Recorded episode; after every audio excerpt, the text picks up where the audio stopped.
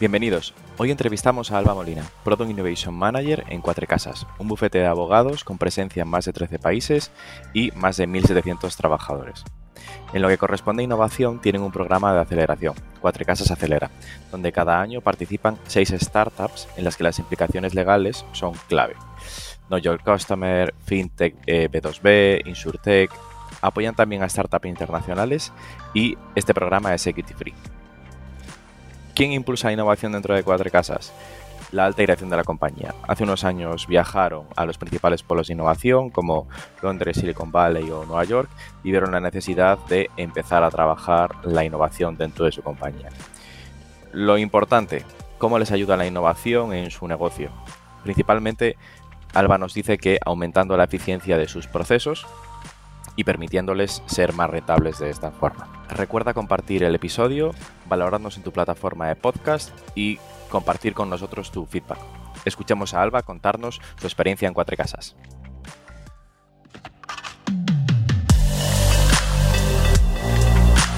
Innovation Takes Guts, un podcast donde hablamos sobre empresas disrumpiendo sus propias industrias, Open Innovation y Corporate Venturing, porque innovar no es para suicidas, no hacerlo sí.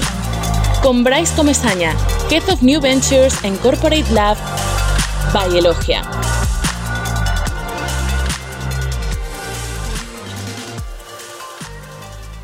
Hola, hoy tenemos con nosotros a Alba Molina Marcos, Innovation Manager en Cuatro Casas. ¿Qué tal, Alba? Bienvenida. ¿Qué tal? ¿Cómo estáis? Un placer estar con vosotros. Muchas gracias. Eh, bueno, eres graduada en Derecho ya de cuéntanos un poco más de ti, quién es Alba, cómo terminas en Cuatro Casas. Pues mira, Alba, como decías, es ah, graduada en Administración y Dirección de Empresas y y derecho y acaba un poco por casualidad en, en Cuatro Casas, porque em, hace seis años cuando Cuatro Casas empezaba, todo el tema de la, de la innovación no era tan visible como ahora. Y, Alba era una, una estudiante que en aquel entonces tenía claro que le gustaba el derecho porque le gustaba em, estudiarlo y, y, entenderlo, pero, pero no, no tenía claro que quería que quería ejercerlo. Y por lo tanto no contemplaba el poder, em, el querer entrar en un despacho de abogados a, ejercer la, abogacía. Pero eh, durante todos sus estudios pues había, bueno, era inquieta en todo el tema de innovación, startups, em, pues también multimedia, todas las, todo lo que era la parte también más, más creativa y, decide también un poco por casualidades y, por presiones empezar a buscar unas prácticas porque no eran obligatorias eh, para mí hacer, empezar unas, unas prácticas y acabo, bueno, y, aplico en, una oferta que, que, que vi en el portal de la universidad que ponía Departamento de Innovación de una empresa líder en su sector, pero no ponía que era, que era Cuatro Casas. Y siempre digo que si hubiera visto que era Cuatro Casas, como no conocía absolutamente nada de lo que hacían en, Cuatro Casas a nivel de, innovación, quizá eh, no hubiera aplicado, porque, porque me asustaba y tenía muy claro que no quería ejercer la abogacía. Por lo tanto, eh, quizá no hubiera aplicado, pero mi sorpresa es cuando me llaman de, esta oferta y me dicen que, que he aplicado a, cuatro casas. Y yo me quedé como, ¿he aplicado a cuatro casas de verdad? Bueno, entonces, nada, ya cuando me explicaron dije, es que no puede encajarme más em, el proyecto que tienen al final para innovar en, en cualquier sector. Necesitas entenderlo y, y yo lo había estudiado durante seis años, lo entendía y, además tenía las herramientas por haber estudiado también Administración y Dirección de Empresas y también en multimedia, también había hecho temas de, programación, de, más de, bueno, de innovación también estratégica y demás, y por lo tanto me pareció que era la, posición ideal para, para empezar y, ellos también lo creyeron y, y, así empecé pues ahora ya hará casi cuatro años. ¿Y por qué dices que, si fuese Cuatro Casas no hubieses eh, eh, aplicado? O sea, porque no, lo conocías, te imponía o, pensabas que la innovación iba a ser... no, es que no conocía, es que no, conocía la parte de innovación de, de Cuatro Casas y por lo tanto yo solo conocía el despacho Cuatro Casas como el despacho, un gran despacho de, abogados con, presencia al final internacional, más de 13 oficinas, eh, con muchísimos abogados y con una, bueno, con una exigencia también eh, muy alta para proporcionar el mejor, eh, la, mejor, la mejor calidad jurídica del asesoramiento y, yo tenía muy claro que no quería ejercer de, abogado, por lo tanto no estaba dentro de, mis, de, las empresas en las que yo quería tener una carrera profesional, un despacho de abogados como, como Cuatro Casas. Cuando me explican todo lo que están haciendo a nivel de, de innovación y el gran proyecto que tienen para, para desarrollar la, la, innovación y la Open Innovation dentro de Cuatro Casas. Y no solamente el proyecto, sino al final toda la infraestructura y todos los, los recursos y los departamentos que, que, van a apoyar y que apoyan a la innovación dentro de, de Cuatro Casas, pues me enamoro del, del, proyecto y así es como, como empiezo en, en Cuatro Casas. ¿Y qué fue lo que más eh, eh, te, enamoró en ese sentido eh, de, los objetivos de innovación que tenía Cuatro Casas con estos montón de países, un montón de abogados y, cómo se puede innovar en un despacho de abogados? buena, buena pregunta. Yo también me lo preguntaba en aquel entonces, aunque tenía muy, muy, muy, muy claro que, era muy necesario y esto yo creo que fue lo que me, motivó más. Al final todos teníamos tenemos en nuestro, en nuestro móvil una aplicación del sector eh, financiero, una del sector salud ahora, ¿no? O sea, todos tenemos pues, aplicaciones tecnológicas eh, que, que bueno, muestra de la digitalización y de la transformación digital de muchos de los sectores y, y en cambio sigo sin tener una, una, startup, aunque hacemos uso indirectamente de muchas aplicaciones LegalTech, pero, pero no tenemos en nuestro móvil, ¿no? Para decirlo de, de una forma sencilla, eh, ninguna aplicación LegalTech en nuestro teléfono móvil, ¿no? Entonces, eh, yo, yo conocía además eh, por, mi familia la, experiencia de la, de la abogacía y conocía cómo, cómo de tradicional es el sector de, la abogacía. Y, esto me chocaba muchísimo con, todas las oportunidades que demostraban y, que tenían todas las tecnologías emergentes que existen y que existían en aquel entonces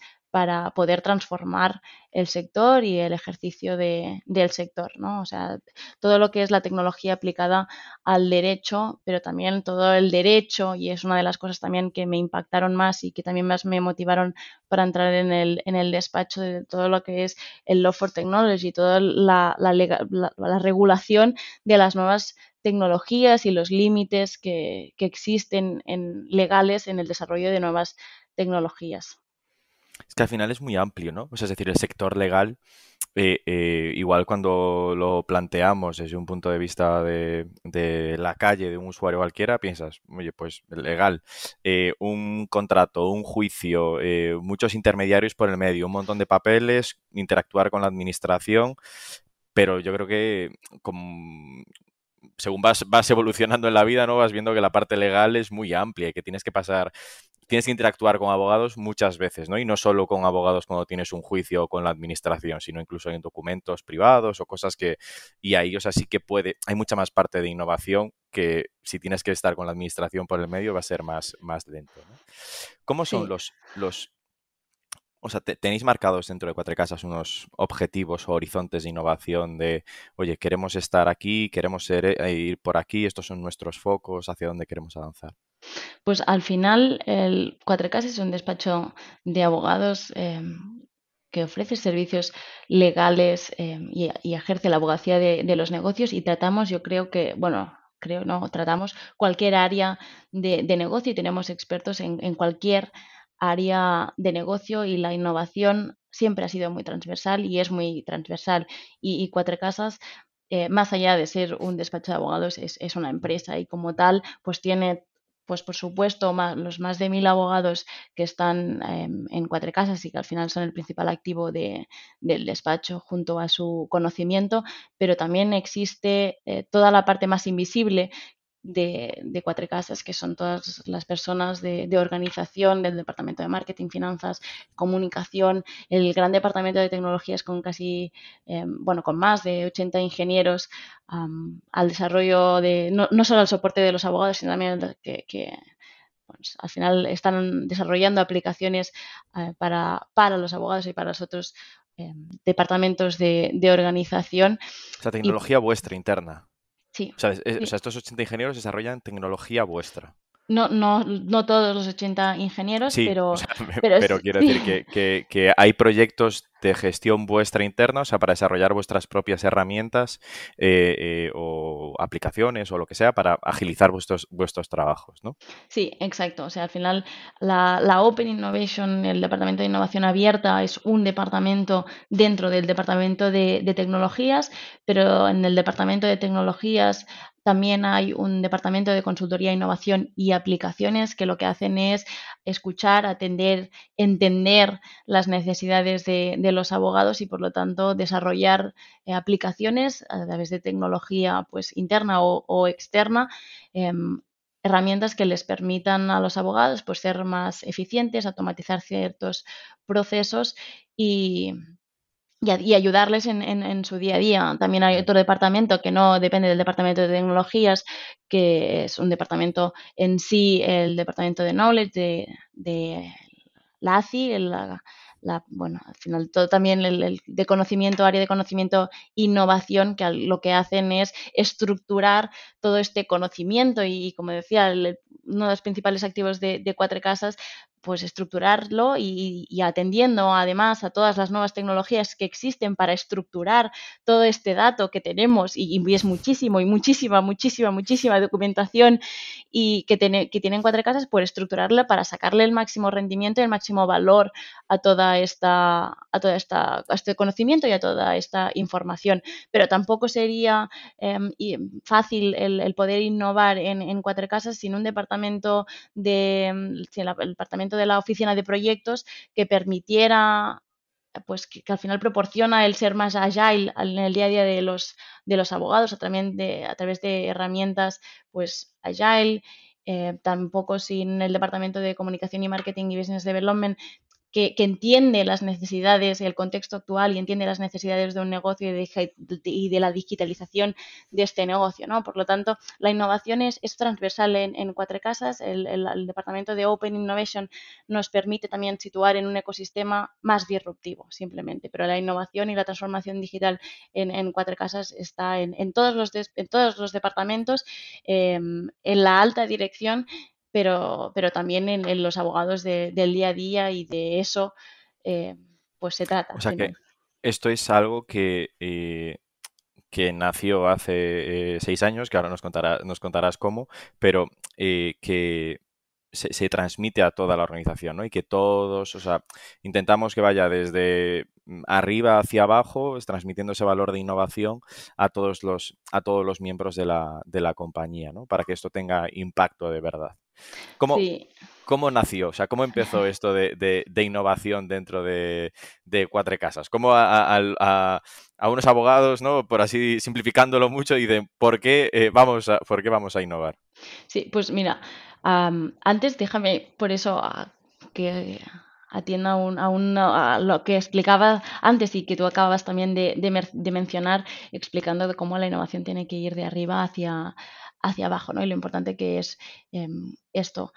Em, y es también porque la innovación tiene todo también sus, procesos, pero no em, lo más importante al final es acabar teniendo un impacto y para tener el impacto se tiene que hacer uso también de estas tecnologías y de esta innovación que está ocurriendo en, cualquier área de negocio y, en, cuatro casas en, general. Y por lo tanto se necesita eh, atender a la gestión del cambio y esta gestión del cambio la tiene que atender la alta dirección, pero la tiene que, poner en práctica el, propio abogado. Por lo tanto, necesitamos no, no, de, todos los departamentos de innovación y de cualquier otro departamento, sino también que, el propio departamento de recursos humanos impulse esta y facilite esta, este cambio para, para, que sean los propios abogados los que quieran utilizar cualquier herramienta que les, que les proponemos, porque al final nos, a veces nos ocurre, ¿no? El, oye, tenemos una tecnología, hay una, herramienta que hemos desarrollado y que les va a ayudar muchísimo, pero al final pues o no tienen tiempo o el, tiempo que les va a permitir, que, tienen que destinar a aprender esa herramienta, pues no les compensa o, o, se piensan que no les va a compensar. Por lo tanto, bueno, al final es un cúmulo de cosas que tienen que, que atender para que las cosas funcionen y acaben teniendo el impacto que tengan. Y, ahora, contestando a, tu pregunta, pues eh, Cuatro Casas em, empieza en los temas de Open Innovation hace pues seis años. Bueno, de hecho, ahora ya un poco más de, seis años cuando Francés Muñoz, el CEO de, Cuatro Casas, pues detecta que que en el sector legal eh, pueden pasar cosas, que existen tecnologías, sobre todo en, Estados Unidos, que, están impactando el sector legal y que pueden facilitar em, el ejercicio de, la abogacía. Y, por lo tanto, esta inquietud es lo que hace convencer a la alta dirección del despacho para hacer un viaje exploratorio a Nueva York, a Silicon Valley y visitar em, universidades, centros tecnológicos, otros despachos de, abogados y ver qué era lo que se estaba haciendo y cómo se estaba haciendo allí. Y por lo tanto, con todos estas, eh, con todo este conocimiento y todas estas experiencias, llegan después aquí a, España y dicen, oye, ¿cuál es, vamos a plantear cuál es nuestro objetivo y, cuál es la mejor forma de llegar a este objetivo y, deciden eh, armar un programa de, aceleración de startups que, bueno, en esencia sigue siendo el mismo programa de aceleración que, a día de hoy, pero que ha ido evolucionando y hemos ido aprendiendo y, pivotando como cualquier startup, pues en función de lo que hemos ido aprendiendo y también de las necesidades de, cada del, del, sector, del ecosistema que durante todos estos años pues también ha ido evolucionando. ¿Y cómo lo organizáis este programa de aceleración? Esta, ¿La organización corre toda por vuestra parte, el Departamento de Open Innovation? ¿Contáis con externos que os ayudan a, hacerlo? ¿Cómo se mm. lanza? ¿Cómo captáis a las startups? Que creo que es el mayor reto de todos, o sea, ese deal flow ¿no? de, startups. Sí, ah, nosotros somos, teniendo en cuenta que, nuestro, nuestra actividad es el asesoramiento Em, legal y, un estándar de calidad jurídica pues eh, excelente, em, teníamos también muy claro que si queríamos aportar algo más que un servicio de, mentoría legal a la startup, teníamos que apoyarnos con alguien que tuviera también esta exigencia y esta, y esta calidad de, del asesoramiento. Y a la startup le ofrecemos mentoría legal, pero también le ofrecemos mentoría de negocio. Y para poder ofrecer esta mentoría de negocio también con esta máxima calidad, pues nos apoyamos con una consultora externa que nos ayuda en esta parte de la mentoría de, negocio a, las startups y también nos da apoyo en esta fase de, scouting que, tan importante es para cualquier programa de aceleración o cualquier programa en el que, sea, en el que haya una fase de, scouting, porque es muy, en nuestro caso, muy corto en el tiempo, se necesitan de muchos recursos y al final para el éxito del, del programa, de la edición, recae en la calidad de, las startups y para tener calidad pues em, se necesita cantidad, aunque nosotros siempre decimos preferimos calidad que, cantidad, pero es cierto que al final para tener calidad necesitas una cierta cantidad, ¿no? Para poder filtrar necesito saber por lo menos tener muchas para poder, para poder filtrar, ¿no? ¿Cuántas participan en cada, en cada programa? Seis, seis startups en el programa de aceleración. La primera edición fueron ocho, pero después nos dimos cuenta que, que, que merecían la pena que les mimáramos más y son seis startups. ¿Y cuánto dura este, este, este programa? Pues es un programa que se desarrolla de octubre a febrero.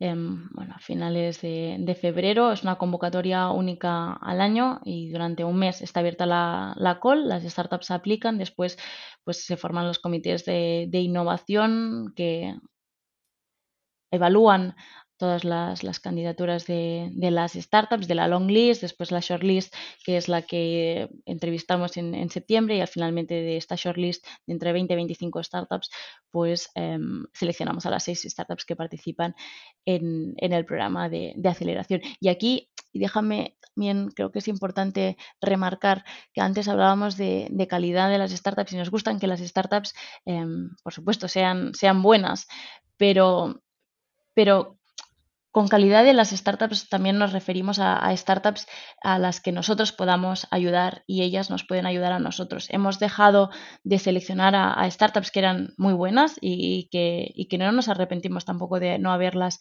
elegido porque, porque eran startups que realmente eran muy buenas y ya lo tenían todo, todo hecho y, y, quizás nos buscaban para, para, para, tener más visibilidad o para... Mm, otra cosa, pero nosotros teníamos muy claro que, no les podríamos tampoco aportar mucho a ellos y hay otras startups que nos, que nos necesitan mucho más y, que, y de las que también nosotros podríamos aprender mucho. ¿De qué fase, o sea, en qué fase están estas startups que participan en el programa? ¿Son seed, pre-seed, series A, o sea, que ya están eh, eh, consolidadas? ¿Existe ese criterio, no? Sí, al final eh, eso es algo que también hemos ido aprendiendo y cada año vamos a, acotando más cuál es la startup target a la que a, la que más ayudamos y a la que ella más nos ayuda a nosotros porque nosotros a través del programa de aceleración buscamos startups legal tech pero también startups que no son del sector legal que son de cualquier otro sector que no son del sector legal pero que porque tienen una tecnología muy disruptiva porque tienen modelos de negocio em, muy complicados o muy complejos a nivel legal porque tienen una actividad que no está regulada o que el marco regulatorio no está, no está claro de cualquier sector, health, eh, insurtech, fintech, energético, de cualquier otro sector, eh, pues que les podemos, les podemos ayudar. Por lo tanto, es una startup que eh, ha pasado el Product Market Fit, está en el proceso de, escalado o que está pues ya empezando a, tener sus primeras, sus primeras ventas y, les ayudamos a, pues, a traccionar toda esta, toda esta fase. ¿Y qué se, qué se lleva a la startup participando en estos programas de, de aceleración? Pues mira, les damos el asesoramiento legal de, de un despacho de abogados, de, de 20 horas de asesoramiento legal de un socio del despacho, que, que no, no, no, somos baratos y, es de muchísima, muchísima calidad. El, el la mentoría también de, de, negocio por parte de la, de la consultora son también mentores em, excelentes y que van también coordinados con el mentor eh, legal. Em, les ofrecemos también toda la visibilidad en, medios, en redes sociales, les damos acceso a nuestra red y fondos eh, y clientes del, del despacho, em, les damos también pues, la posibilidad, en el caso de que, de que podamos, de pilotarlas en, en, el despacho y si no las podemos pilotar nosotros, pues las, que las piloten em, otros, otros clientes del despacho, les llevamos también a la competencia, les presentamos firmas internacionales para que ellas también puedan internacionalizarse. Al final les proporcionamos todo lo que, poda, lo que podemos. Si está en nuestras manos, eh, se, lo vamos a, se lo vamos a proporcionar vais a ser sus padrinos durante esos meses, ¿no? De esas seis startups seleccionadas. Sí, durante, durante los meses y después al finalizar también, ¿eh? Durante cuando acabe. Se con el correo y, quema igual, ¿no?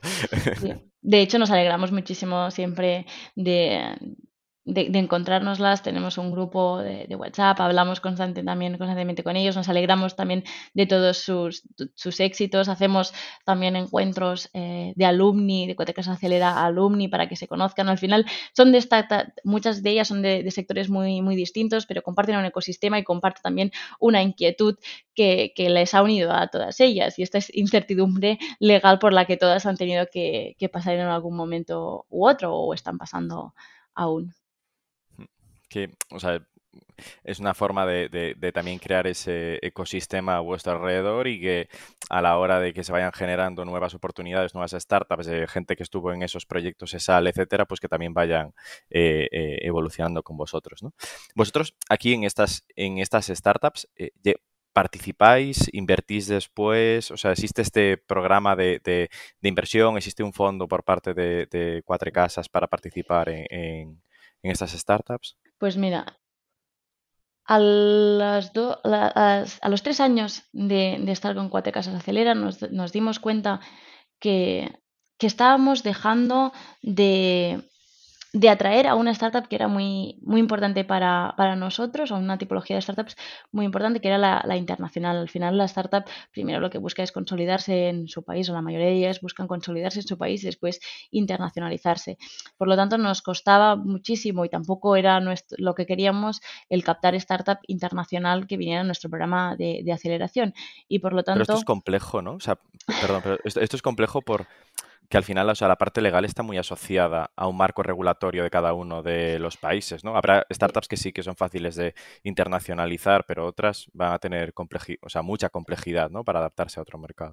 Sí, de hecho, a las, a las startups que no son del sector legal tech, em, que las acompañamos a nivel internacional, al final Cuatro Casas tiene presencia en, en, muchísimos países y, por lo tanto les podemos acompañar también desde nuestras oficinas de otros países. Pero ahora me refería más a la startup Legal Tech, a la startup Legal Tech que, al final los procesos eh, legales pueden ser más, bueno, pueden ser similares en un despacho de abogados de aquí que de Estados Unidos y es cierto que al final pues la inteligencia artificial tiene sus sesgos por idiomas y como cualquier tecnología pues tiene sus pros y sus contras, pero, pero nos estamos dejando de, atraer a una startup legal tech internacional que no acudía a nosotros y que por lo tanto perdíamos la posibilidad de, conocer su solución, de su, su, tecnología y de poderlas pilotar. Y por lo tanto eh, construimos un programa de, pilotos, un programa fast track en el que pilotamos o co-creamos eh, con, con, startup internacional eh, o con una startup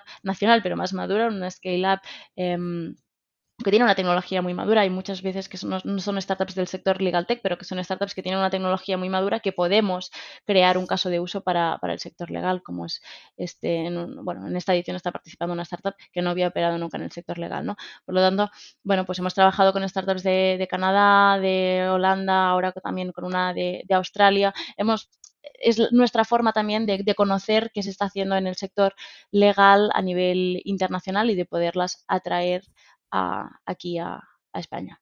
Y después mm, les acompañamos, el programa es equity free, por lo tanto nosotros no, no les, damos todo a la startup de forma eh, gratuita y como le gusta decir francés, de forma muy humilde, pero pero no les, no, les pedimos nada, nada a cambio y a veces la startup duda, ¿eh? cuando tenemos que firmar el contrato de, de participación en el programa de aceleración, se, el contrato da demasiadas vueltas. con porque, casas, sí, va a ser como, tengo que leerme muy bien, ¿no? Sí, les da miedo, les da miedo lo simple que llega a ser el programa de, de acelerar, el, el, contrato, ¿no? pero al final nada, es un, compromiso con, con, nosotros para que bueno, atiendan a, las, a, a todas lo, lo, que le montamos y, les, y, y le proporcionamos a la, a la startup y por lo tanto nos dimos cuenta que era muy interesante, pero porque la startup al final nos, nos lo pedía, el poder acompañar a algunas de, las startups que, que pasan por el programa de aceleración. Y entonces creamos un pequeño vehículo, un brazo inversor, un pequeño vehículo, bueno, una SL dotada de un pequeño capital para invertir en, en, algunas de las startups a día de hoy, todas Legal Tech, que hayan pasado por el programa de aceleración, pero con el objetivo y, la intención de poderlas acompañar y, y que, y, verlas crecer. O sea, el, ninguno ninguno de los programas consolidados, ni el programa de aceleración, ni el programa Fast Track, ni, ni Cuatro Casas Ventures, tiene un objetivo financiero, es todo estratégico y, cultural y por lo tanto no tenía sentido el, poder bloquear con cláusulas que, la startup después no nos firma o, que les va a bloquear la entrada a cualquiera de los programas porque, porque no tenemos un objetivo financiero, es todo estratégico.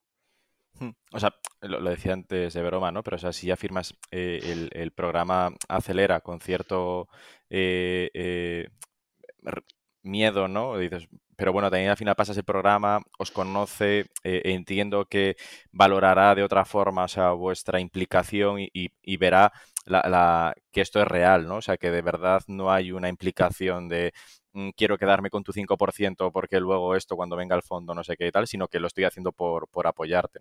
Porque claro, también a la hora de ver el pacto de socios y las cláusulas que vayan ahí, pues dirás, ostras, esto eh, eh, eh, tengo que ver vérmelo bien, ¿no? Pero bueno, o sea, es muy altruista en ese sentido, ¿no? Me da un poco la sensación. Sí, sí, al final lo que hacemos, bueno, nosotros le damos el mínimo asesoramiento eh, validamos también que, todo, que, a nivel em, pues mercantil, a nivel mm, laboral, a nivel fiscal, a nivel propiedad intelectual, a nivel lo que sea, lo que nos pidan, pues cumplan un mínimo eh, y, miramos sus pactos de, de, socios, pero, pero ya te digo, lo que acompañamos a, a las startups a las startups que acompañamos es porque ellos nos lo, nos lo piden. Nosotros, nosotros no, nunca hemos eh, activado ninguna cláusula para, poder estar en, la, ronda de la startup.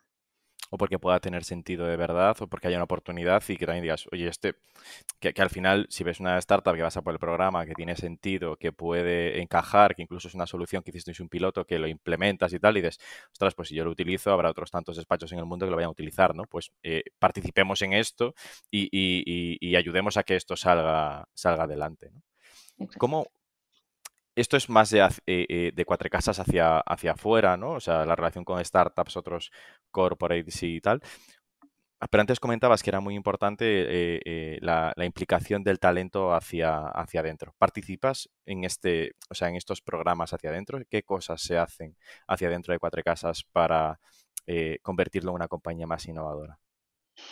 Sí, al final hay, hay muchísimos. Ah, yo creo que cualquier iniciativa política eh, del despacho tiene en cuenta em, el contexto en el que nos encontramos y además más un contexto como, como el, de, el, de, ahora y, de hecho desde, bueno, desde noviembre, desde el 15 de noviembre hay implementada la nueva política de, de teletrabajo y ya no es una, política consecuencia de, del COVID o una medida COVID, sino ya es la nueva política del despacho y por lo tanto todas las políticas y todas las acciones que desarrolla y lleva a cabo Cuatro Casas está pensando siempre en, en el talento.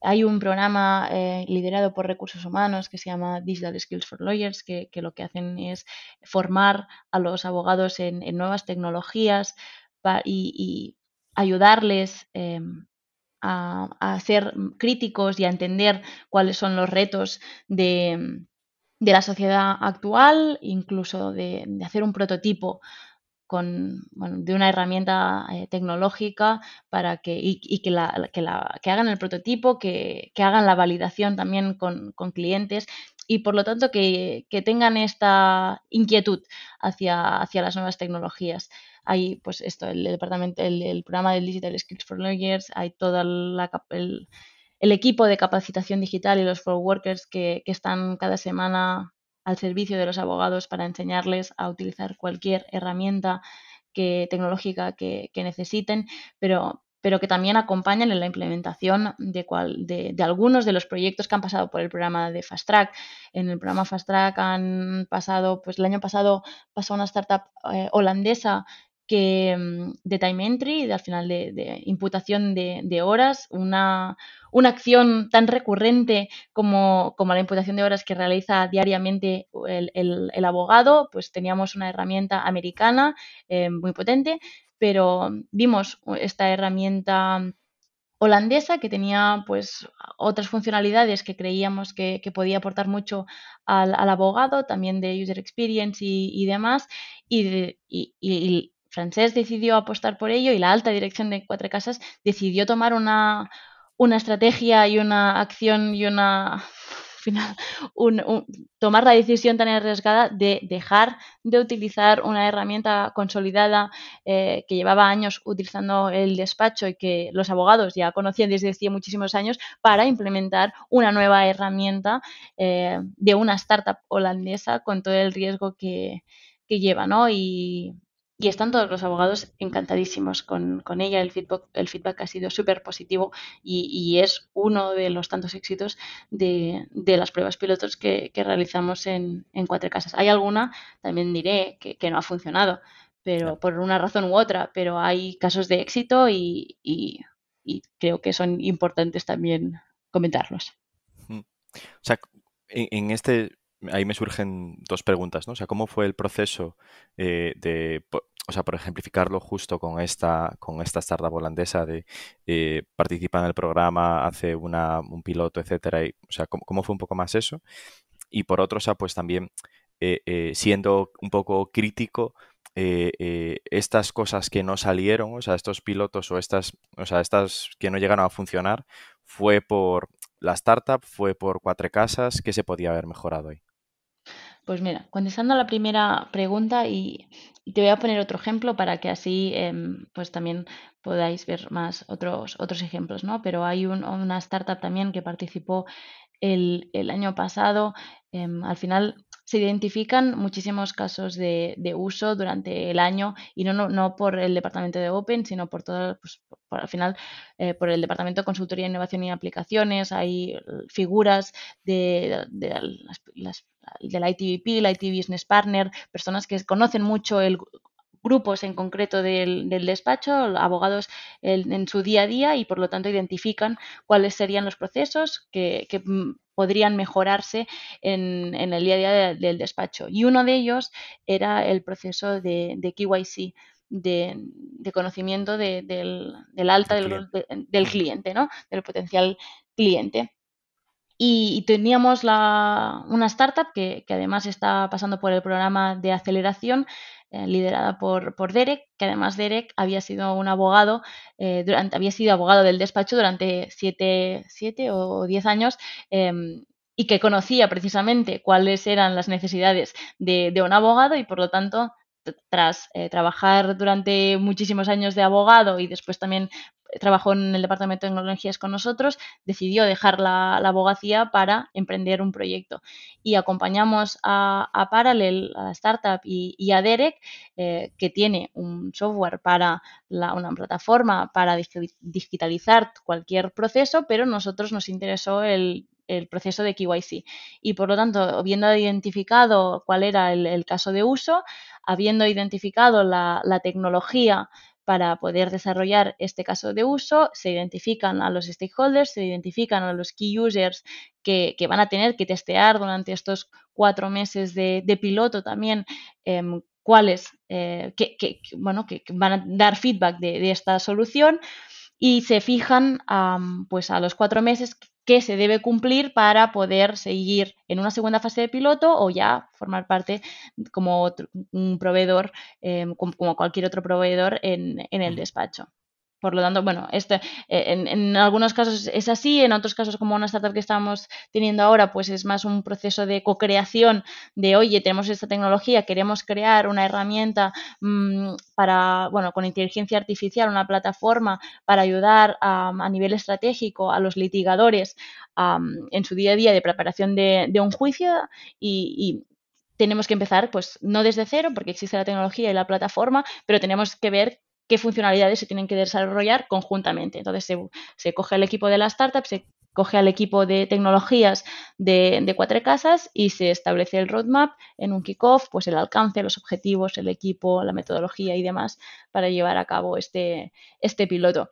Y hay a veces que, pues como los pilotos de TickTime, de Parallel y algún de Close, bueno, de muchos que, funcionan, hay algunos que, no funcionan y hay a veces, bueno, hemos ido aprendiendo. Hay a veces que es que es tema de, gestión del cambio. Hicimos un piloto con, una startup que además invertimos, que, es una startup eh, brutal, que nos cuesta mucho que lo usen los abogados porque están acostumbrados a hacerlo de una determinada forma y, y decirles que lo hagan dejen de hacerlo como lo hacían y empiezan a utilizar una plataforma muy compleja, pues a veces les cuesta. En cambio, quizá el éxito de Paralel es para una cosa muy concreta y no para un proyecto o un proceso muy completo, sino para un micro eh, una microacción dentro de un proceso pues más, más completo, ¿no? Bueno, pues al final puede ser por este tema, puede ser porque no se haya planteado bien el piloto desde un inicio, puede ser porque la tecnología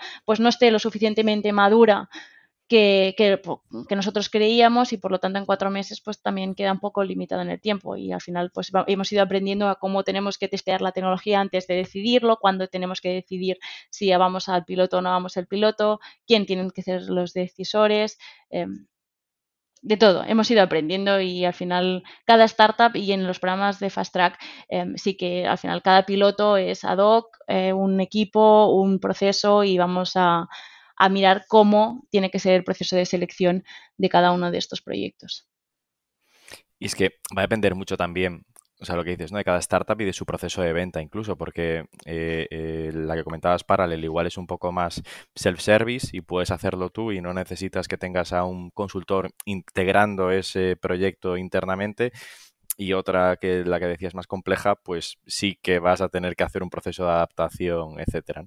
Esto les puede servir mucho a la parte de estar, poniéndome sombrero de, de, founder, ¿no? A, la, a la gente de ventas para poder también saber cuáles son los pains que está resolviendo directamente de alguien que lo está usando y a la gente de producto, porque o sea, es que no lo están utilizando en cuatro casas porque no es usable. démosle una vuelta a esto, ¿no? ¿Qué está funcionando o qué no, qué hacemos mal?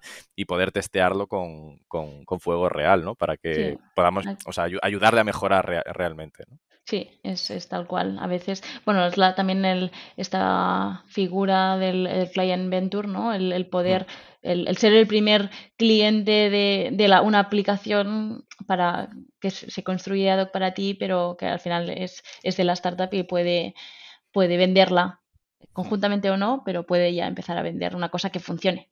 Sí, sí. Y hablabas antes de, de eh, inteligencia artificial aplicada a litigios. ¿Cómo ves los próximos 5 o 10 años eh, en, el mundo legal tech? O sea, ¿cómo es tu visión de hacia dónde va, hacia dónde va a ir toda esta parte? Pues yo soy optimista. Soy optimista porque realmente desde hace cuatro años a ahora ha crecido el legal tech exponencialmente y, y por lo tanto soy bueno, y, y, con, una, con una pandemia mundial entre medias que, ha puesto de manifiesto que, la tecnología es, es, muy importante en cualquier sector, pero sobre todo en los sectores que, que menos eh, transformados digitalmente estaban, ¿no? Y por lo tanto, bueno, yo creo que, que de aquí a 5, 10 años eh, la figura del abogado va a, ser, a seguir existiendo, que van a, existir y, van a evolucionar y a madurar eh, ciertas tecnologías que, existen actualmente, que van a generar la credibilidad del, abogado para poder usarla y al final pues van a, poder tener un impacto en la sociedad muchísimo, muchísimo mayor. Em, Hacemos uso de tecnologías LegalTech sin darnos cuenta cada vez que firmamos un documento digital, pero lo que agradecemos el poder firmar un, documento digitalmente y no tenerlo que descargar o tener que ir presencialmente, pues eh, lo agradeces muchísimo. el abogado tiene un papel muy importante dando credibilidad y confianza hacia nuevas tecnologías y, al final, em, lo comentábamos antes, ¿no? el cuando se explican a veces ciertas tecnologías o ciertas eh, soluciones tecnológicas que, al, oyente se la cree pero, pero necesita de, esta certificación o de esta validación por parte de, un tercero que diga, oye, pero esto que está diciendo y que están montando es, legal, ¿no? Y no supera los límites éticos o, legales de lo que, de, lo que pueda haber eh, detrás de esta, de esta solución tecnológica. Por lo tanto, la figura del abogado va, va a evolucionar. Yo creo que dentro de 5 o 10 años el abogado va a dedicarse a pues a tareas de mucho valor, a las de poco valor, pues con, suerte se van a, digitalizar y por lo tanto va, a poder enfocarse a, tareas mucho más, de muchísimo más valor, pero también eh, me gustaría pensar que va a ser un abogado con muchísimas más habilidades y, y capacidades digitales y, tecnológicas y que va a estar muchísimo más concienciado con la oportunidad que supone eh, todo su conocimiento eh, legal hacia, el, hacia la sociedad, ¿no? Y por lo tanto todos estos temas éticos y legales de los que comentaba, pues va a ser muchísimo más consciente de su papel tan importante que tiene para el desarrollo de la sociedad em, en la que nos toque vivir va, a seguir existiendo el, abogado, ¿no? Pero va a estar más centrado en cómo plantear el juicio, cómo plantear el contrato, que eh, en meter las horas que le, está, dedicando al proyecto, ¿no? O si la cláusula está eh, exactamente bien redactada o, no. O sea, entrando ahí más en temas de, valor. Oye, Alba, ya por ir terminando, ¿qué, ¿cómo ves eh, en tu evolución también dentro de este la, innovación abierta eh, es un mundo, y en España, o sea, relativamente joven, ¿no? O sea, cuatro, cinco años, seis años vosotros. Eh, eh, ¿Cuáles han sido los aprendizajes que le, hubieses dado a, la Alba que empezó en, esa empresa líder del sector? ¿no? pues mira, yo creo que a, esa Alba de hace unos años le diría que, que no tuviera, no tuviera miedo, que arriesgara, que al final es, es, importante arriesgarse para, para innovar, que, que, fuera más allá de la transformación eh, digital, que, que, innovar y transformar digitalmente, pues aunque a veces parez, parece que van ligadas, eh, no tienen nada que ver o no tendrían que tener nada que ver y sobre todo que que es muy importante em, para poder innovar, em, no fijarnos en, lo que funciona o no, fijarnos solo en lo que no funciona y por lo tanto preguntar también mucho a, otras corporaciones en lo que no les ha funcionado y por qué no les ha funcionado, pero sobre todo el, hablar, el hablar esto y sobre todo el, el hablar con, otros sectores. O sea, si nosotros nos hubiéramos dado cuenta del valor que tenía para nosotros el poder trabajar con otros ecosistemas, o sea, es que al final no estamos hablando de sectores, no deberíamos hablar de, sectores, sino de ecosistemas en los que conviven muchos sectores, sería muy, muy interesante y avanzaríamos también, crearíamos muchísimo más valor a, la startup y, en consecuencia a la sociedad pero, pero sí, sí, yo creo que el que no arriesga, y Xavier Marcet dice que, se debe arriesgar pero el, para innovar, pero el peor eh, riesgo es, es, no es, no innovar, ¿no? Por lo tanto, bueno, pues vamos a, innovar y, arriesgar para poder avanzar. Súper motivante esto al final, ¿no? De tenemos que mejor innovar poco o, mal que no innovar, ¿no? O sea, que poco a poco vayamos... Eh, tenemos que probarlo. Efectivamente. Y también estamos nosotros en ese sector en el que tenemos que probar cosas y, no tener miedo a, equivocarnos y, y, arriesgarnos. Oye, pues muchísimas gracias por tu tiempo, Alba. Un placer tenerte aquí. A vosotros, un placer.